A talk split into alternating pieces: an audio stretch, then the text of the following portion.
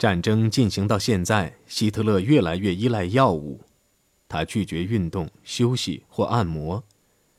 除了服用其他药物和打别的针剂外，他还服用一种心肝精，以及每天四片多种维生素片。他的健康似乎已经无关紧要了。他让自己活着是为了完成他的人生任务。不过，他却也抛掉了沮丧情绪，重新向众人宣扬他的希望。有一天，他向贴身人员保证，整个局势会得到改变的。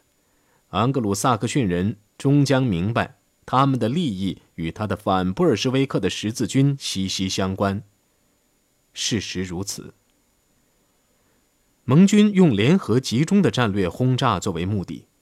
到五月上旬，由于美机对中部和东部的油厂白天进行轰炸，希特勒的整个军备计划受到了严重的影响。日产汽油从五千八百五十吨猛降到四千八百二十吨。施佩尔向希特勒汇报说：“敌人猛击了我们最薄弱的环节，如果他们这样坚持下去。”我们很快便不会有什么油了。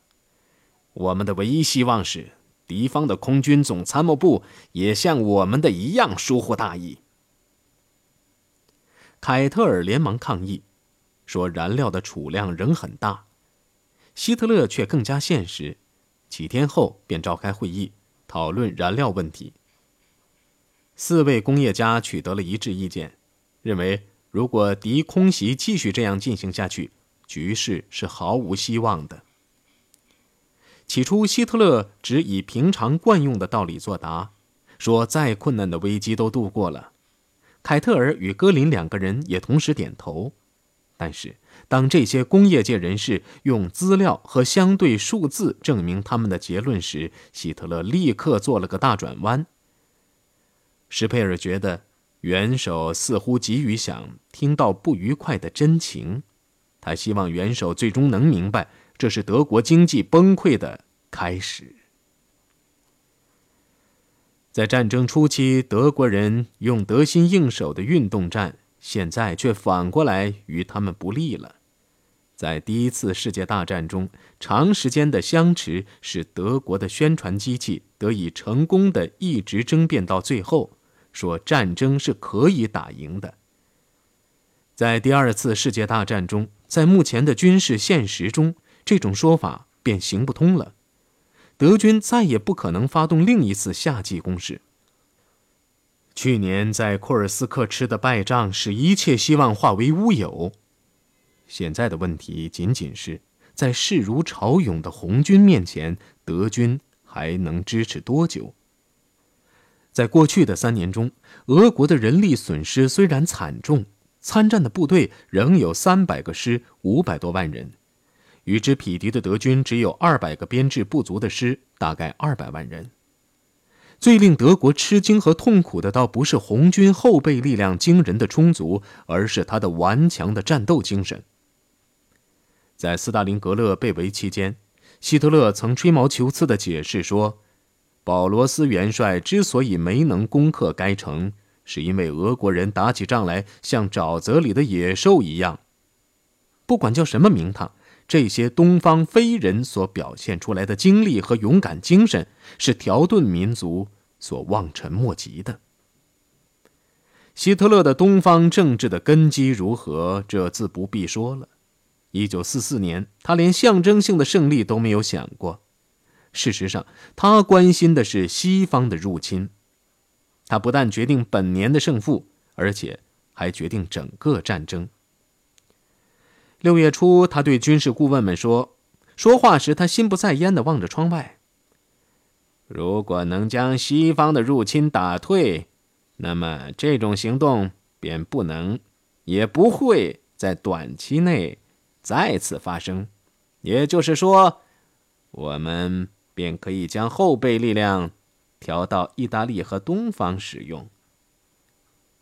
到那时，东方战场便至少可以得到稳定。但是，如果不能击退西方入侵者，这便意味着最后失败。在西方不能采取对峙战的另一个原因是，我们如果后退一步，都意味着在法国境内将战线拉宽。由于没有战略后备兵力，要沿这条战线部署足够的兵力是不可能的。所以，敌军一开始入侵，便必须将他们打败。如果入侵成功，我就必须用政治办法。结束战争。希特勒把打败西方的任务交给了隆美尔。由于北非的丢失，隆美尔已蒙受过一次灾难。他认为，阻止入侵的最好的地段莫过于海滩，因为这是敌人最薄弱的环节。这些军队没有站稳脚跟，甚至有可能晕船。他们不熟悉地形。能启用的重武器也不够，这是打败他们最好时刻。他的年迈的上司西线的总司令伦斯德将军看法却刚好相反：决战必须在远离海岸的后方打，所以所有的装甲部队和战术后备兵力必须放在法国，以便包围进犯之敌，并将他们消灭。希特勒用妥协的办法解决了争论。但双方对此都不高兴。他把隆美尔的装甲部队全部调来，但部署的地方却比伦斯德要求的离海岸近得多。六月四号上午，隆美尔乘小车前往德国。他此行表面上是为庆祝夫人的生日，主要的目的却是前往贝希特斯加登，以说服希特勒再调两个装甲师和一个炮兵旅到诺曼底。他在日记中写道。最迫切的问题是用交谈的办法把元首争取过来，做一个短暂的休假。其实也是由于巴黎的空军气象站刚刚预报有暴风雨，预计两个星期内不会发生入侵。在英吉利海峡的另一边，盟军总司令艾森豪威尔将军也面临进退两难的境地。以“霸王战役”为代号的入侵原定于第二天举行。由于天气不好，他又有意将这次伟大的冒险至少推迟二十四个小时。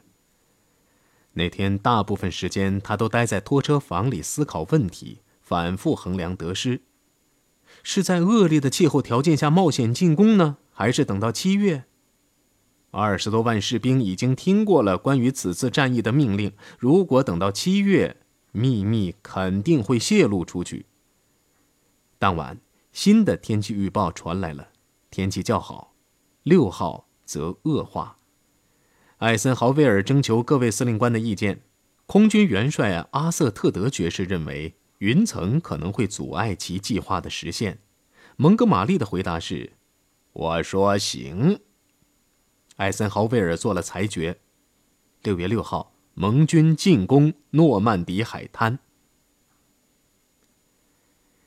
英国双重下令时间：六月六号的零点六分，空降开始。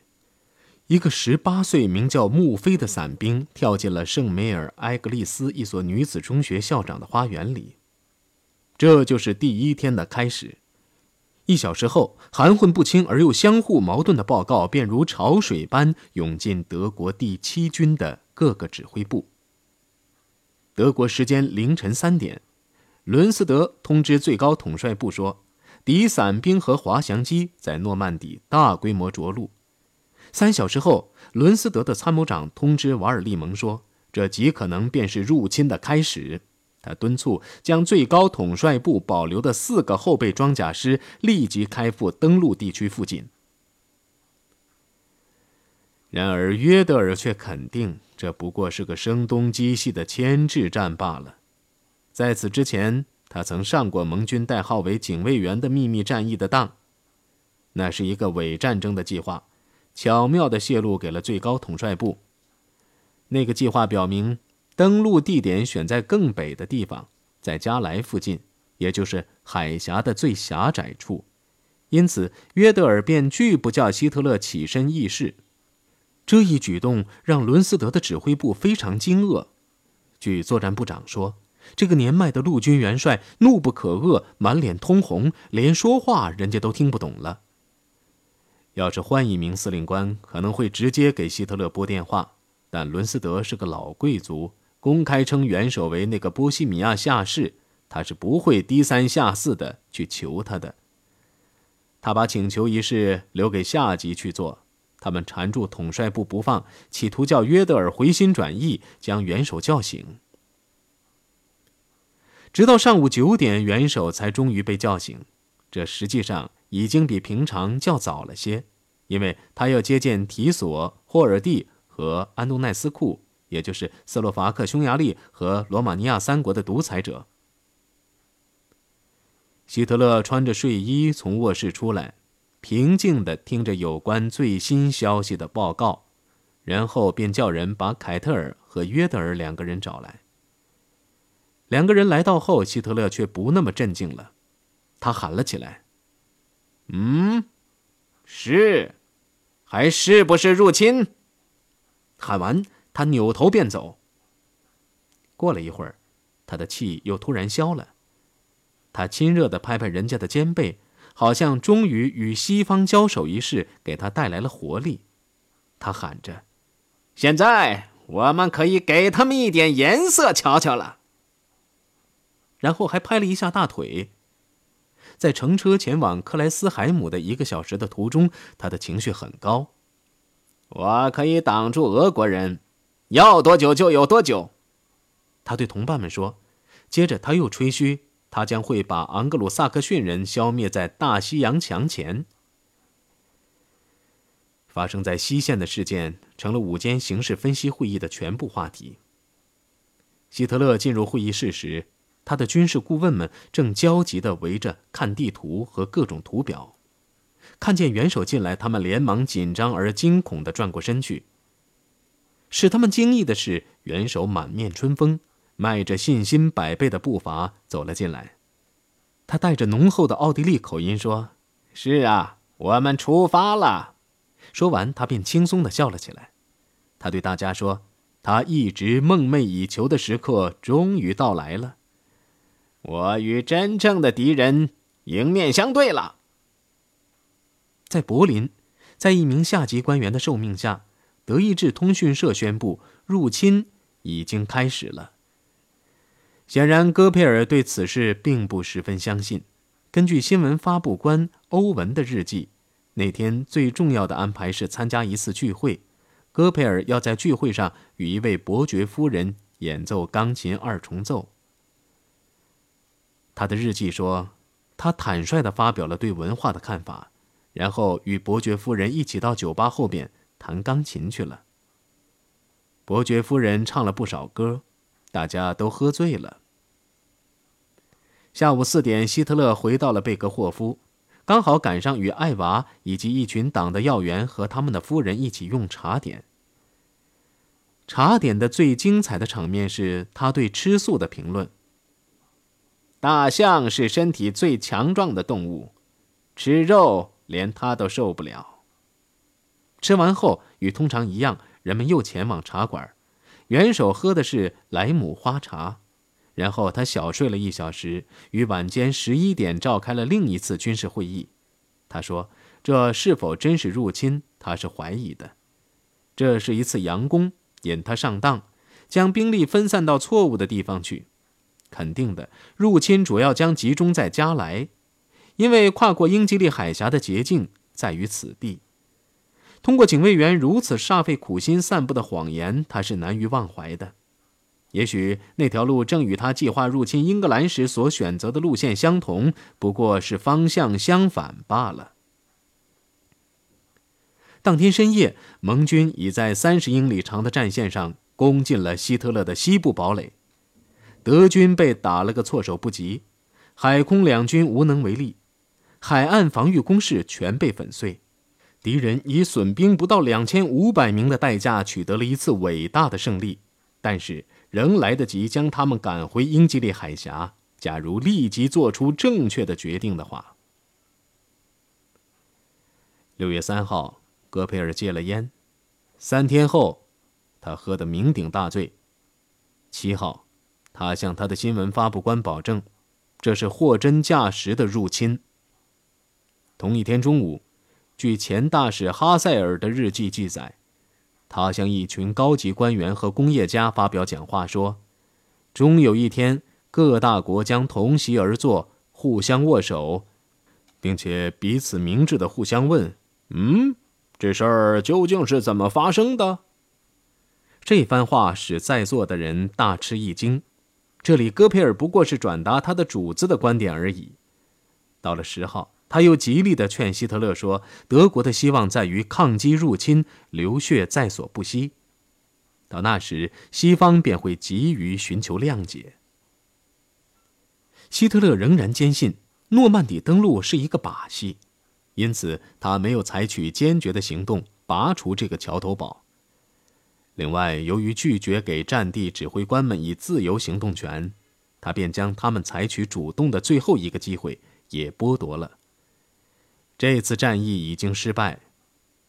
至此，盟军显然已经取得了在法国上空的绝对空中优势。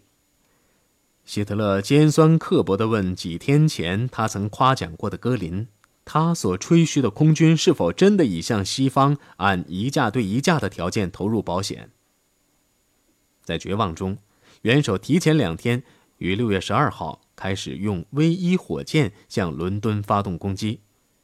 然而，发射场的士兵仅发射了十枚飞弹，四枚立刻爆炸，两枚失踪，其余四枚只击毁了一座铁路桥。在这次惨败后，戈林提醒希特勒说：“这是米尔契的事，与他无关。”两天后，在第二次发射中，他们共发射出了二百四十四枚火箭，把伦敦变成一片火海。这一下，这位元帅又急急忙忙地声称。这是他的功劳。所有这些对诺曼底的局势都毫无影响。不到十天，盟军便有一百万人和五十万吨军用材料登陆。由于局势严重，希特勒急忙于六月十七号乘车西行到苏瓦松北面的一个村庄，在这里，自第一日以来，他首次与伦斯德和隆美尔会面。斯派达尔将军回忆说：“看上去。”他脸色苍白，缺乏睡眠，神情紧张地玩弄着眼镜和夹在手指中间的几支有色铅笔。之后，他大声地说：“对盟军在诺曼底取得的成功，他很不高兴。他试图让他的将领为此负责。”承担反驳这个重任的是隆美尔，而不是伦斯德。他坦率的、无情的指出，联军占有海陆空的压倒优势，与之作斗争是毫无希望的，机会只有一个：放弃寸土必争的自杀性的政策，让德军立即撤退，将所有的装甲部队重新整编，在敌海军的炮火射程外进行决战。希特勒向他的将领们保证，他的新火箭炮能使英国人愿意和平。这是使伦斯德和隆美尔心痛的话题，因为他们曾要求用这些火箭去轰击为这次入侵提供物资供应的英格兰南部各港口，但遭到希特勒的拒绝，理由是所有火箭必须集中用来轰击某个具有政治意义的目标。然而，这两位陆军元帅却只批评了空军，连最低限度的空中支援都得不到，地面部队怎么能打赢？希特勒的回答是：成群结队的喷气式战斗机将会把英机和美机从空中扫除净尽。他没有做解释的是，不顾米尔契的强烈反对，正在生产的喷气机其实是歼击机和轰炸机的混种，对完成这两种任务的效能都不高。自远而近的飞机嗡嗡声，迫使他们转入建造的非常巧妙的钢筋水泥地堡。